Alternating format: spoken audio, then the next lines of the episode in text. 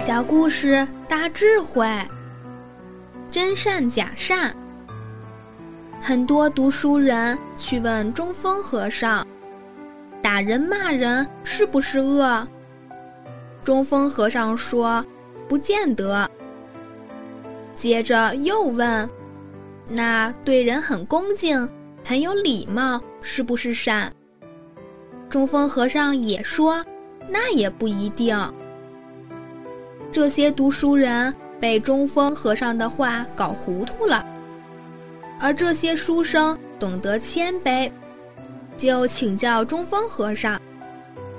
中峰和尚说：“假如他打人、骂人，是因为要唤醒那个人，一巴掌要把他打醒，这个存心是善的，利益他人是善，所以。”你那一巴掌打下去，要确定他能被唤醒。假如不能唤醒，就不要打了，那样就会结怨。学问要学得灵活，要伺机而动，不然可能会遇到很多障碍。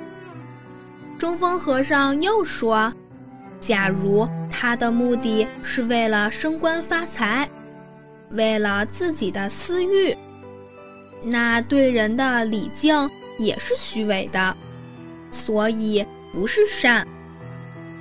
从中峰和尚的教诲中，我们可以了解真善与假善从何处判断。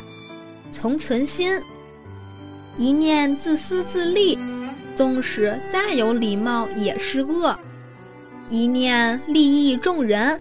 纵使是打人骂人，也是善。